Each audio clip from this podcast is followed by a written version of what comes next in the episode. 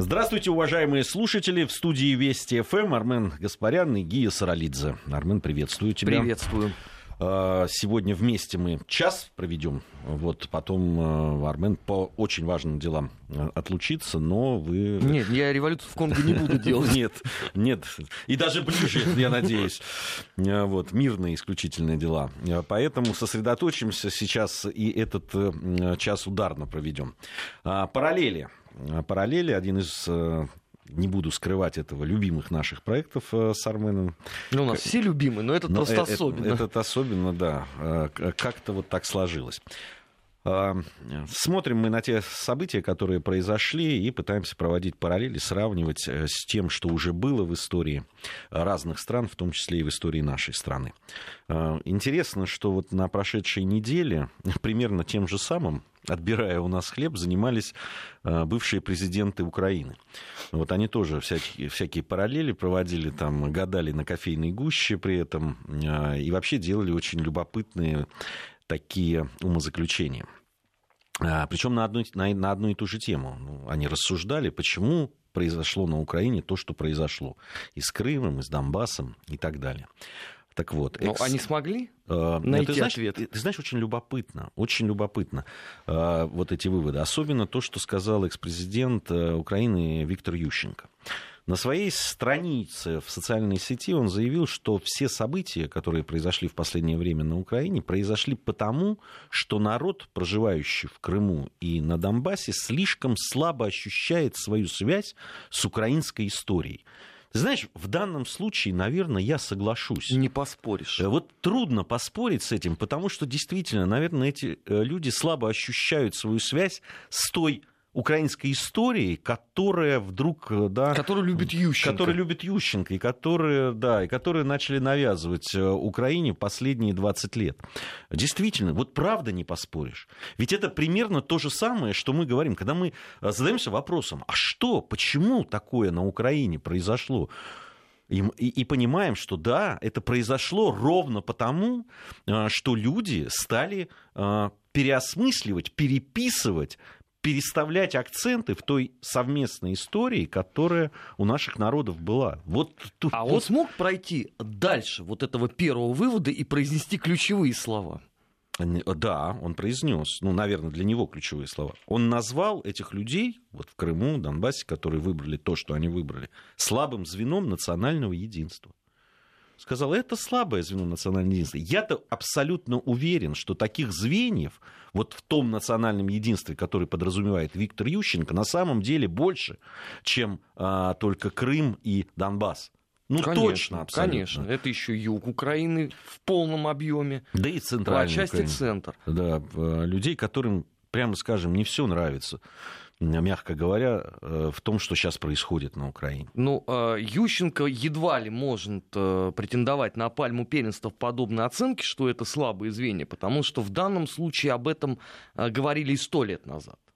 Ну, просто Крым конкретно они не относили к категории слабых по, звеньев. По понятным причинам. Да, хотя и поползновения тогда тоже были. И на самом деле вот эта вот украинизация в том виде, в каком ее все знают, она и должна была начаться с Крыма, конкретно с Черноморского флота.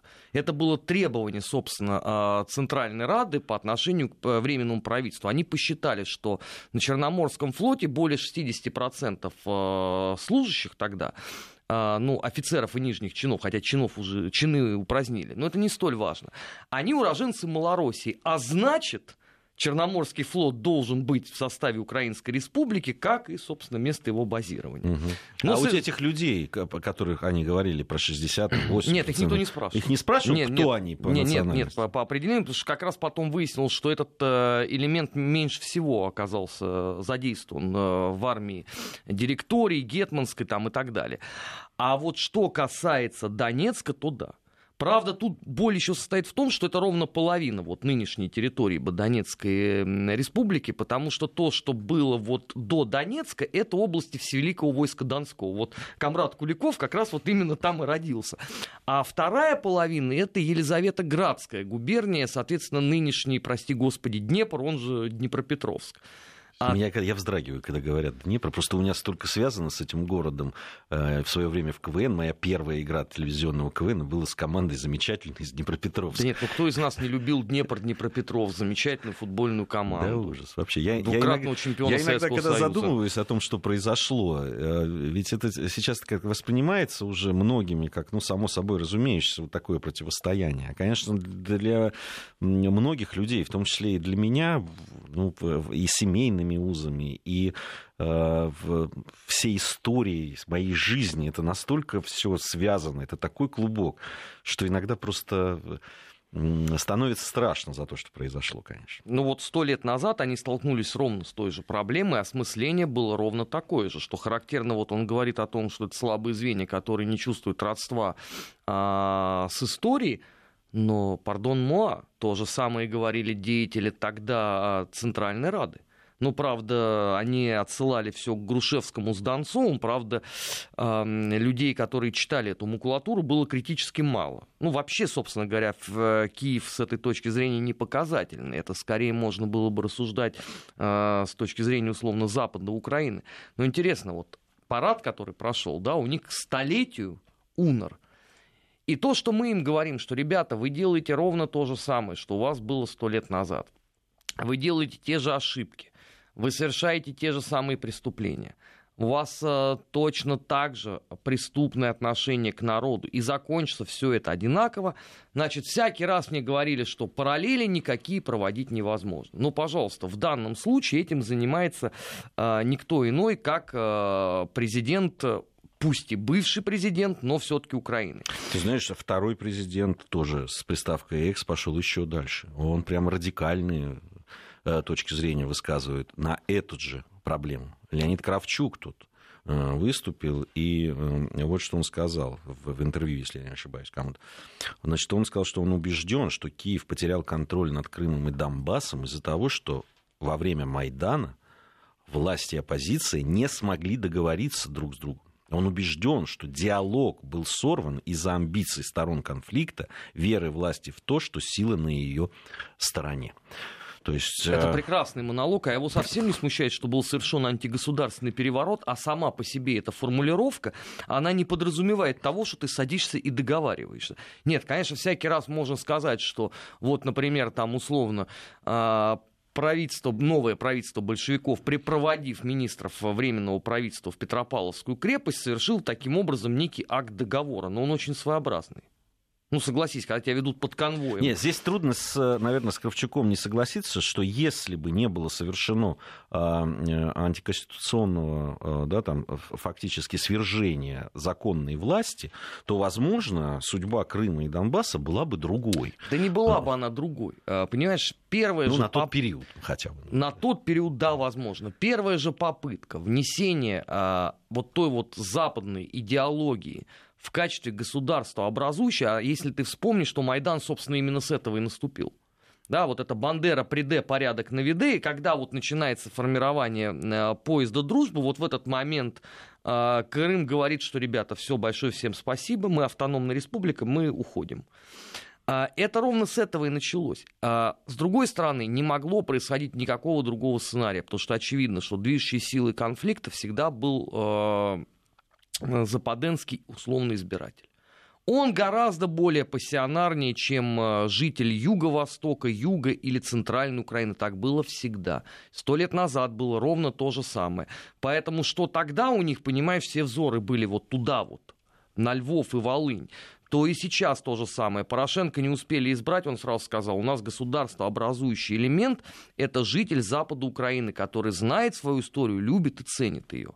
То есть это такой сразу вам дается понять, что... Ну, то есть а, а, опять говорится о Э, сильном звене национального единства, который знает правильную да, с, и, с украинской и, и точки слабое, зрения да, истории, и слабое. и слабое, которое знает и верит в другую историю, которая э, да, существовала в, в головах этих людей и существует по-прежнему. Знаешь, если бы они условно это сделали бы в виде плебисцита на какой-то там, я не знаю, всеукраинской конференции или всеукраинского там земского собрания, может быть, там можно было бы найти э, некую объединяющую идею. Хотя я не верю в то, что можно объединить каким-то образом Запад и Юго-Восток. Ведь э, можно вспомнить, 13 э, лет назад первый Майдан.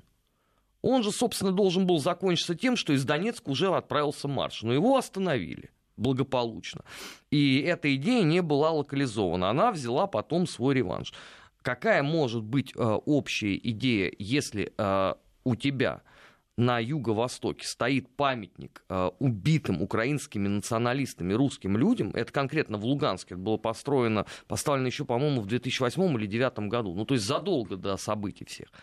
А на западе Украины у тебя стоят памятники как раз тем людям, которые убивают. Ну, понимаешь, они же не хотели, э, тут нас поправляют, странно, почему напишут нам, что Кравчук это первый президент Украины, а мы что, что-то сказали другое? Я сказал просто экс-президент, э, в смысле он первый, Нет, но... ты употребил слово второй еще президент, имеется в виду, что помимо второй... Ющенко, да, да я это, сказал второй в том смысле, которого да. я цитирую, а в этом смысле, то есть был Виктор Ющенко, которого я первым процитировал, а это был второй, вот и все. А уж как, какой по счету был Леонид Кравчук, поверьте, э, мы помним. Так вот, э, э, что касается экс-президентов и их таких экскурсов да, и параллелей, которые они проводили. Но ведь они не хотели в свое время, ты абсолютно прав, Армен, они, они смотрели на часть такого активного электората, и при этом совершенно не хотели договариваться с другой частью а, своей страны, другой частью а народа. А они не могли бы, понимаешь, даже если бы они все бы спали бы и видели, как бы нам сесть э, за переговорный э, процесс вместе с Донецкими, тут же выяснилось бы, что никакие переговоры в принципе невозможно, потому что это диаметрально разные позиции на этот счет. Тогда то, что произошло, было неизбежно. Неизбежно. А больше того, а эта неизбежность, опять же, диктовалась э, событиями столетней давности произвольно скроенная страна. Абсолютно. Да, по одному там э, большевистскому догмату понятное всем. И если вот мы сейчас вот современных наших позиций будем за этим смотреть, для нас эта логика, мягко говоря, будет неочевидная. Но на тот момент считал, что если мы отделим кусок отсюда, сюда пришпилим вот это, здесь произведем размен. Ну, тогда, помнишь, еще была у них модная идея, что надо э, крестьянство побольше в город чтобы из крестьянства вы выколачивать мелкобуржуазный дух. Ведь очевидно, что, по-моему, там около 83 или 4% населения Украины на тот момент это крестьяне. А что получилось в результате? У тебя никто не понимает, что за государство вы строите. С чем столкнулись э, люди сто лет назад на Украине? С тем, что они объявили себя новой республикой, но при этом эта республика управляется только вот в пределах условно Крещатика. А все остальные живут своей жизнью. Ведь э, Донецкая республика первая же и начала воевать, между прочим, с этими со всеми удивительными людьми. И их же герои Крут, вот этих вот знаменитых э, станций железнодорожной, это есть не что иное, как жертвы пролетарского элемента из Харькова и как раз вот всех прилегающих точек. Здесь никакой, понимаешь, бурят, чеченец, я не знаю, кто угодно другой не пробегал. Это вот местный контингент просто накостылял тогда. Кстати, понимаешь, вот такая прямая параллель. Сегодня у нас трехлетие, между прочим, Иловайска. Да. До сих пор разбираются, кто виноват. Так они и тогда разбирались. Если мы откроем с тобой мигрантскую периодику э, украинских э, деятелей, мы с тобой с удивлением обнаружим, что если вот условно белые русские да, офицеры, они для себя все очень четко прояснили к году примерно 25-му. Вот Деникин как выдал вот это вот очерки русской смуты, основополагающая точка зрения есть. На Украине, э, вот эта вот украинская иммиграция, она вплоть до начала Второй мировой войны пыталась понять, ну почему же все так получилось? Ну, казалось бы, да, э, Елизаветоградская губерния, ну они кто? Они с их точки зрения украинцы. Но почему-то они ненавидели батьку Махно. Они ненавидели деникинские части, они э, люто презирали э, вот эти все петлюровские части, гетманские и так далее. Почему так?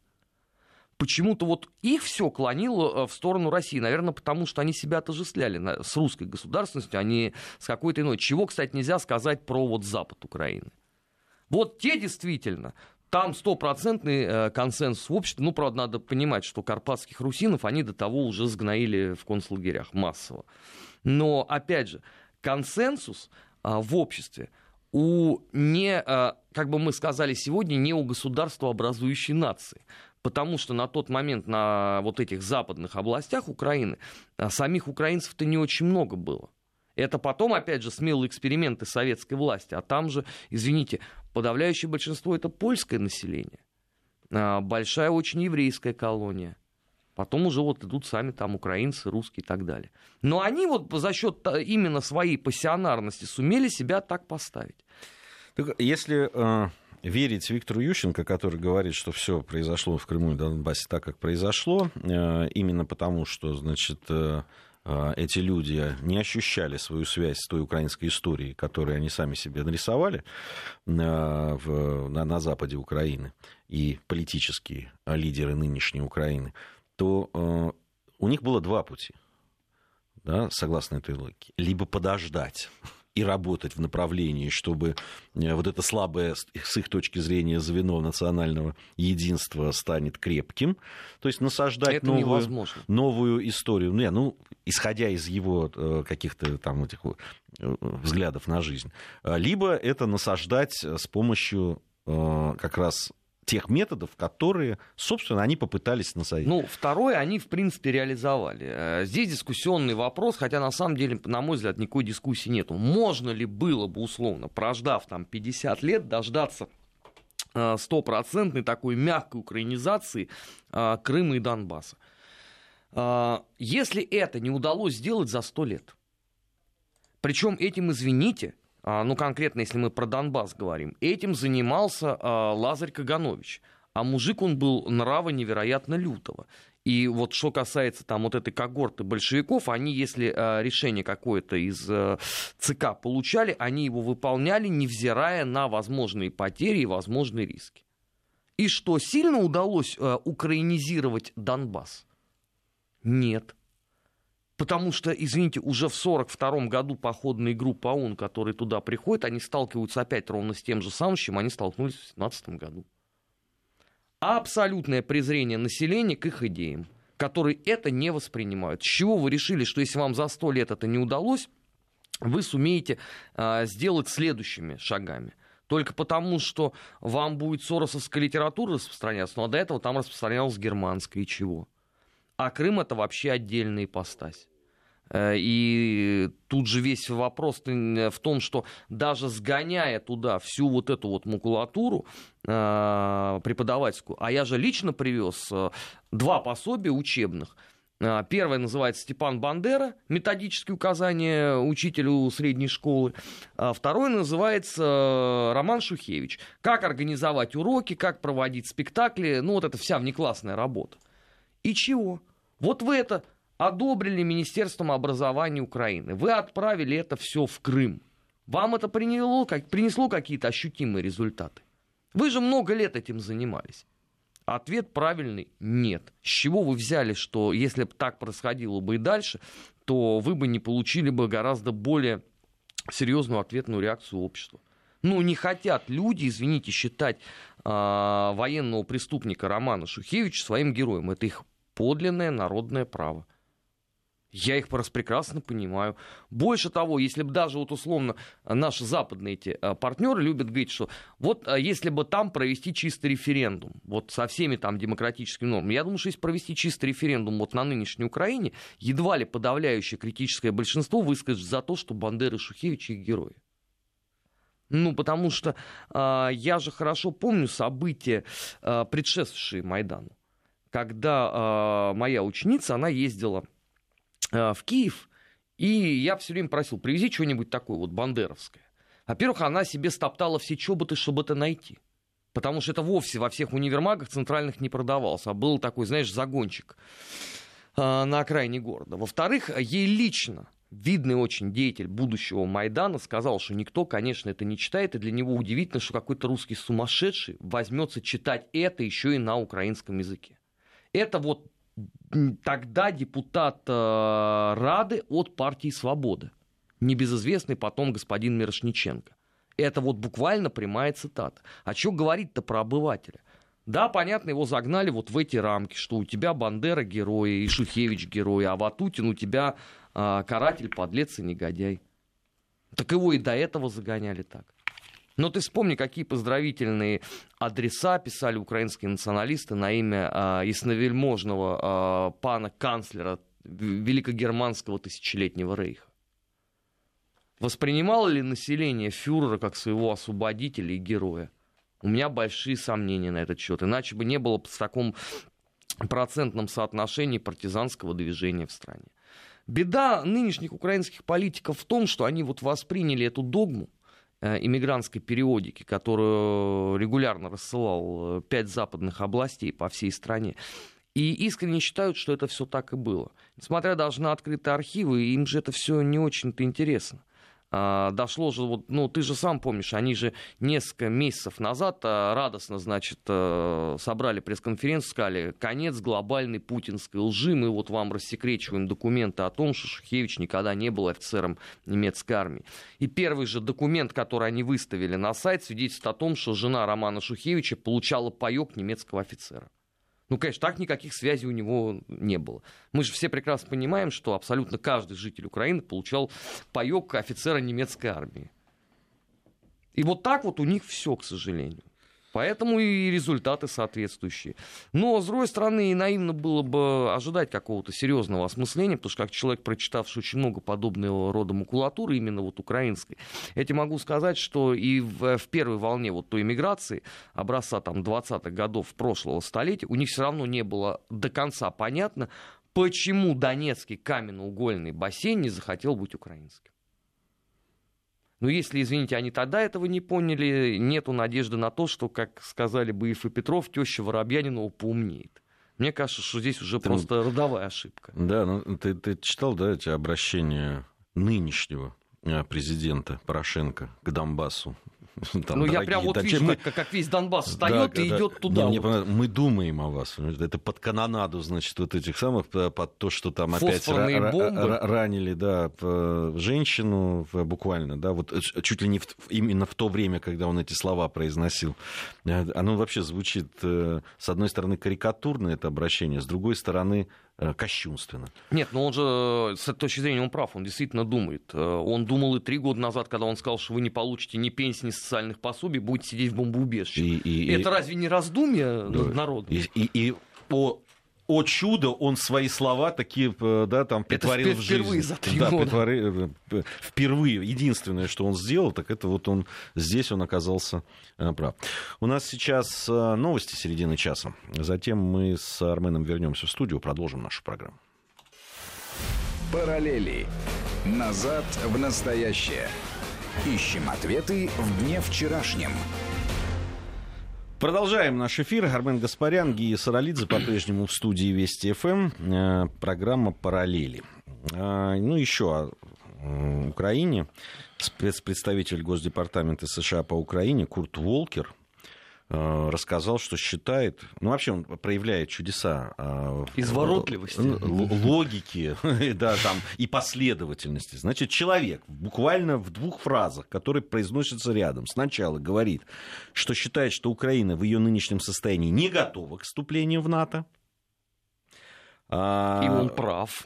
Да, напоминает, что подготовка государства к вступлению в НАТО требует большого количества времени. И тут же, моментально, в следующей фразе говорит о том, что решение о вступлении Украины в Альянс должно приниматься в Киеве. Ни США, ни ЕС, ни Россия э, да, не принимают решения, а Украина. Это независимая страна, и никто не может сказать, готова стать членом НАТО или нет. Вот как у человека в голове вот это одно и второе срастается. То есть сначала сказать, что она не готова, и на это потребуется потребуется много времени, и тут же сказать, что, конечно, э, главное решение принимается э, э, в Киеве на Украине. Я, а, нет, ну, здесь, конечно, ключевая а, первая все-таки фраза да, она, безусловно. о том, что не готов. Ну, опять же, да, а, мозоль на языке мы все заработали, пытаясь объяснить всем этим удивительным людям, что неплохо было бы вам, горемыки, все-таки осилить английский язык и прочитать устав НАТО. Много нового смогли бы для себя узнать по этому поводу. А что касается второй части, ну, а, он же сказал это в преддверии главного государственного праздника. Ну, сделал э, людям приятное. Ну, что вы сами, наверное, сможете определиться, хотите вы вступить в НАТО или нет. Здесь же интереснее всего то, что если э, под влиянием э, пропаганды в 2015 году 72% украинцев, ну, как вот передавали основные СМИ, э, соглашались с тем, что надо вступать в НАТО и быть э, там, для того, чтобы быть абсолютно независимыми, э, и чтобы на тебя никто не напал, то к концу 2016 года цифра упала до 51%. И не факт, что если ты сейчас условно проведешь э, подобного рода э, э, опрос общественного мнения, он приведет к росту симпатий с точки зрения НАТО. Потому что а в чем, собственно говоря, сказалась помощь всех мировых организаций и даже культур неньки Украины? Дали без виз? Чудесно. Когда последний раз вы видели новость, связанную с этим безвизом? Пропагандистская акция закончилась, все. Больше никого ничего не интересует. Как там люди ездили а, по э, визам в Европу, точно так же они сейчас продолжают ездить те же самые. Подавляющее большинство населения никуда не ездит, потому что у них просто на это нет денег. А, выделяются какие-то транши, а кто-нибудь их видит? Он что на эти транши, новое производство какое-то затеяно, ну там, я не знаю, какой-нибудь там а, металлургический комбинат открыли вместо трех закрытых, или что-то происходит. Нет ничего. А, горячей воды нету. Ну, там шутка даже ходит, что мы обменяли безвиз на горячую воду. Что тебе дает а, членство в НАТО? Кроме опять финансовых расходов. Потому что это же надо все вооружение привести по стандарту НАТО. Если мне память не изменяет, э, в Грузии в, эпохе, в эпоху Саакашвили этим пытались заниматься, но все-таки армии несопоставимы. И численность населения все-таки тут несколько больше.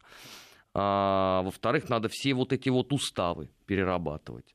А, надо, насколько я помню, а, чтобы офицеры соответствовали стандартам, принятым в Североатлантическом альянсе. Ну, я не помню просто, сколько офицеров от э, грузинского генштаба ездило учиться, но цифра там какая-то очень большая. Большая, была. большая. Ну, там э, при Саакашвили, собственно, все э, все люди, которые были хоть как-то связаны с, там, с советскими системами, это касается не только армии, а и МВД, и э, э, гидростроения, там, не знаю, до, дорожного строения. А это чем помешало? Это все. Все эти люди были изначально отсекались от любого э, доступа да, там, к функционированию э, в экономической, военной, э, гуманитарных сферах. Ну, просто, их просто выкашивали людей а, там, э, в возрасте там, меньше 40 лет на э, серьезных должностях э, их просто не было практически. Это, это абсолютно серьезно.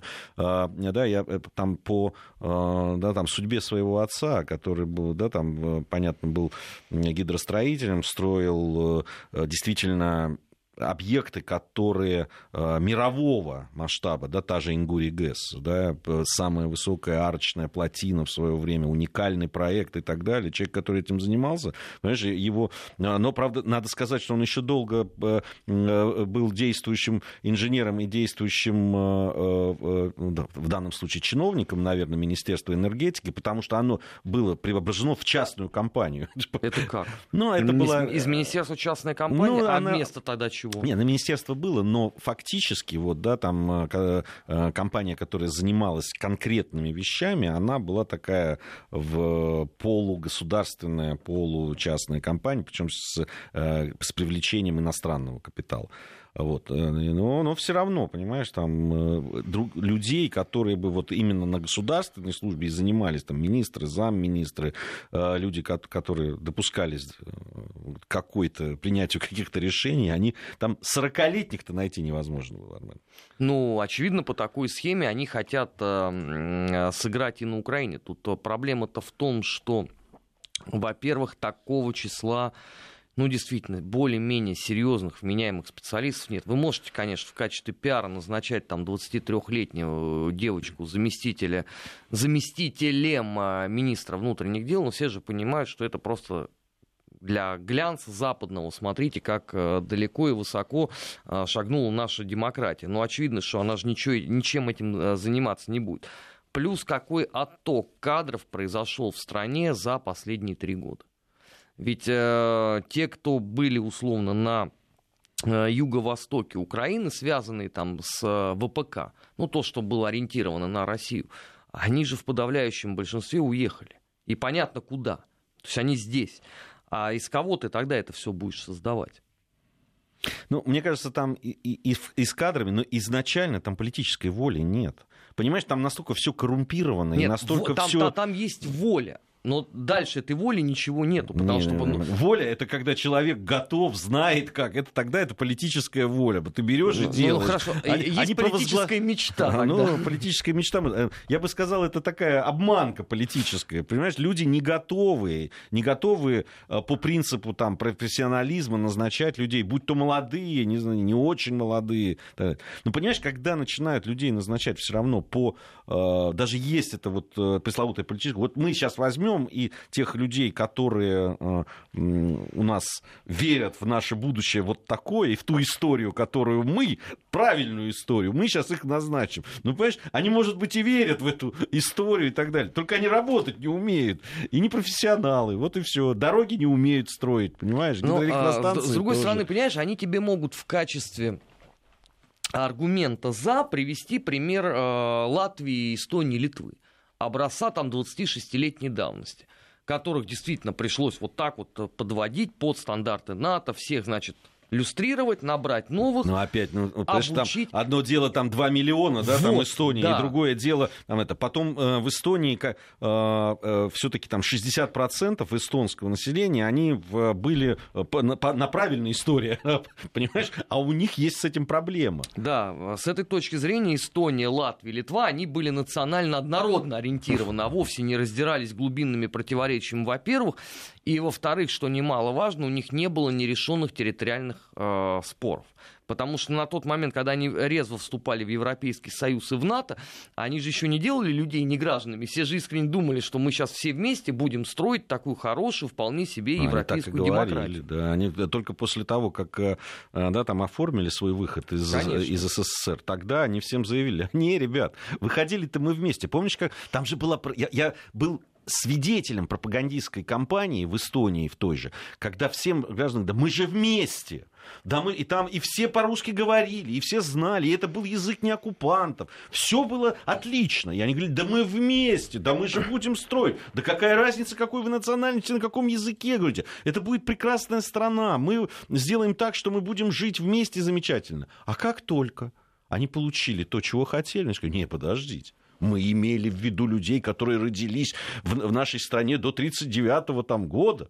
Мы имели в виду тех, которые вот имеют корни с буржуазной еще Эстонии. А вы-то нет, вы, мы к вам и не обращались. Вы что, за проголосовали независимость Эстонии? Ну, Ну, спасибо ну, вам. спасибо вам, конечно, но гражданами вы не будете. Не, ну там справедливости ради, конечно, надо сказать, что совсем-совсем крошечный процент людей, которые действительно там были потомками тех, кто проживал до 1939 года, эти получили. Слушай, ну... э, Другой вопрос, что их, по-моему, можно пересчитать по пальцам Ну, двух, э, ну хорошо, четырех наших рук. И, ну, я просто видел это пропагандистские некоторые, знаешь, вот, пожалуйста, они тут жили там с 30 Да там, это, ну, какого-то это же, года, ну, и им тут же дают Ну, это гражданство. же несерьезно вообще об этом даже говорить. понимаешь? Это, это даже не отговорка. Нет, это ну, вообще понимаешь, просто э, издевательство. Это, это мы с тобой понимаем, что это не отговорка, издевательство, но просто мне лично а, в гастролях Эстонии этот аргумент был в очередной раз приведен. Это не аргумент. Он был приведен, но это не аргумент. У нас информация о погоде, затем продолжим. Параллели. Назад в настоящее. Ищем ответы в дне вчерашнем. Армен Гаспарян, Гия Саралидзе в студии Вести ФМ. Продолжаем программу «Параллели». И вот еще одна э, новость, которую э, хотелось бы прокомментировать и провести параллели. А, Полиция итальянского города Римени сейчас ведет розыск четырех человек, которые подозреваются в групповом изнасиловании туристки из Польши и избиении ее мужа. А, Значит, супружеская пара, пара подверглась нападению в, в- ночью на местном пляже. Злоумышленники сначала избили мужчину, э, так что он попал затем в э, был госпитализирован, после этого э, значит, изнасиловали его жену. А, По версии стражей порядка, э, нас- насильники находились под воздействием алкоголя и наркотиков. Э, Скорее всего, они указывают на то, что совершено выходцами из Северной Африки а, значит, э, это, эти преступления. А, Значит, кроме того, полицейские считают, что эти же люди могут быть причастны к аналогичному нападению, жертвой которого стал перуанский транссексуал. Вот такая вот новость. Значит, почему она привлекла мое внимание? Пока э, вот подобные, вы понимаете же, да, что э, в принципе каждый день можно из информационной ленты э, вытаскивать вот подобные происшествия. Особенно Германия, Гер... Франция, Германия, Италия. Франция, Италия, там, Испания, Испания да. Да, и, значит, зачитывать это. А, там избили, изнасиловали, обокрали, там и так далее, унизили когда-то это связано с э, корыстными целями, иногда это не связано, а просто в качестве там, хулиганских действий. Но вот э, то, что выходцы из Северной Африки, из э, там, Афганистана или еще откуда-нибудь, ну, в общем, то, что говоря, о, о которых говорят беженцы беженцы, нелегальные, мигранты, там, по-разному этих людей называют. Но вот то, что происходит, происходит. А, в Здесь меня вот, да, сочетание того, что произошло, и э, польских туристов. Ведь в Польше предпочитают рассказывать и вспоминать, да и в Германии в той же, э, предпочитают рассказывать о том, что где в Великой, да и даже какие-то монументы по этому поводу в Польше появлялись, да, там э, монументы изнасилованные Э, значит, Польши, э, говорить об изнасилованных советскими солдатами. Азиатскими ордами. Ты азиатскими, вещь, да, ази, азиатскими ордами. Сейчас нельзя, сейчас они так не могут сказать. Они там, они толерантные, нельзя. Могут, можно же обидеть. Хорошо, большевистскими вот, ордами. Большевистскими ордами, да, это уже толерантно. Значит, э, вот предпочитают об этом рассказывать, да, там 70-летней давности события, которые сильно перевираются. Мы целую программу посвятили этому с Арменом и с э, нашим другом и, коллегой Димой Куликовым мы говорили про, по этому поводу, как менялись цифры. Э, мы вот про эти... Германию говорили. Мы не, говорили не, про не, Германию. Не про Польшу. Мы говорили про Германию, да. С Польшей там еще все э, совсем, совсем, совсем безрадостно. Безрадостно, будет. да. Потому откуда они все это берут, где там эта статистика. Причем, я говорю, статистика от года в году меняется. Из тех пропагандистских книжечек, Только которые были написаны... Увеличения. Она, сторону, не, она не исключительно в сторону увеличения. Так вот, пока, значит, они занимаются тем, что, э, значит, целые труды посвящают э, э, якобы изнасилованным во время Второй мировой войны женщинам в Польше, в Германии. Это происходит у них каждый день. Вот сейчас и совершенно другими людьми. И это реально. Ну почему? Люди те же самые. Ты несколько отстал от жизни. Я тебе рассказываю, что согласно последним данным всех этих удивительных людей, беженцев э, с э, Африки и Ближнего Востока э, завез лично Путин вместе со всеми, соответственно, его помощниками. Это последняя теория. Поэтому в любом случае виноваты будем абсолютно точно мы. У них очень удобная позиция. Зачем думать о том, что происходит сегодня? Это невыгодно, потому что это придется пересматривать систему э, образования э, внешней и внутренней политики Европейского Союза. Надо будет отвечать на какие-то вызовы. Надо в конце концов возрождать собственные спецслужбы. Будет сложно и дорого, потому что они же все разогнали во Франции, в Германии, в Испании. Ведь что сказали, соответственно, американцы? Ребят, улицы перекройте, будет вам счастье. Но это же не работа спецслужб. Соответственно, чем, вот понимаешь, морочить себе голову размышлением о том, как на самом деле поступить, гораздо проще сказать, вот, у нас это все потому, что было 74 года назад, нахождение войск э, большевиков в Европе, давайте лучше поговорим об этих, э, обо всех фантомных наших болях и возможных фобиях. И поверь мне, общество с огромным удовольствием будет именно это обсуждать. Потому что это проще и выгоднее. Согласись, ты вышел и сказал, видите, у нас тут вот все плохо, потому что пришли тогда как это у Типельских, э, подобного варварства Европа не знала со времен нашествия гунов. И вот давай вот это все обсуждать, а, муссировать и так далее, и так далее. А, а каждый обыватель-то в Европе помнит, как оно было при гунах. Ну, естественно, да, во всех подробностях. Когда пришли эти, да, да знает эпический состав этих гунов, там, да, во что они верили, как они себя вели, и кто вообще это были. Тем более, понимаешь, э, ну, в Германии сейчас выборы грядут, да, им нет до глубоких размышлений о том, откуда столько мигрантов и что с этим делать, потому что, значит, тогда э, старушку Меркель можно не избрать, да. Ничего... Старушка Меркель, видишь, сказала, что отказалась она э, признавать, что была ошибкой впустить там пару миллионов бешенцев в страну. Ну, знаешь, э, как говорил один киногерой, упрямство достоинства осла. Можно, конечно, считать, что все было сделано верно, а, только тогда надо объяснить э, все эти вопиющие факты, которые существуют и в Германии, и во Франции, и Не в надо обобщать, скажут тебе. Не надо, конечно. Хорошо, мы можем, мы можем поговорить исключительно за территорию Германии. И все равно не надо обобщать. По одному-двум преступлениям не надо судить э, о том, что происходит. А, вот это, кстати, любимая теория почти уволенной в отставку Терезы Мэй. Что, ну, подумаешь, совершились теракты в Манчестере и в Лондоне, никакой взаимосвязи между ними нет, ну, подумаешь, и там, и там мигранты, да, используется примерно один и тот же тип взрывчатки. Примерно одинаково невозможно действовать полиции. Но больше ничего их не объединяет, поэтому мы не будем считать, что это звенья одной цепи. Да, именно так.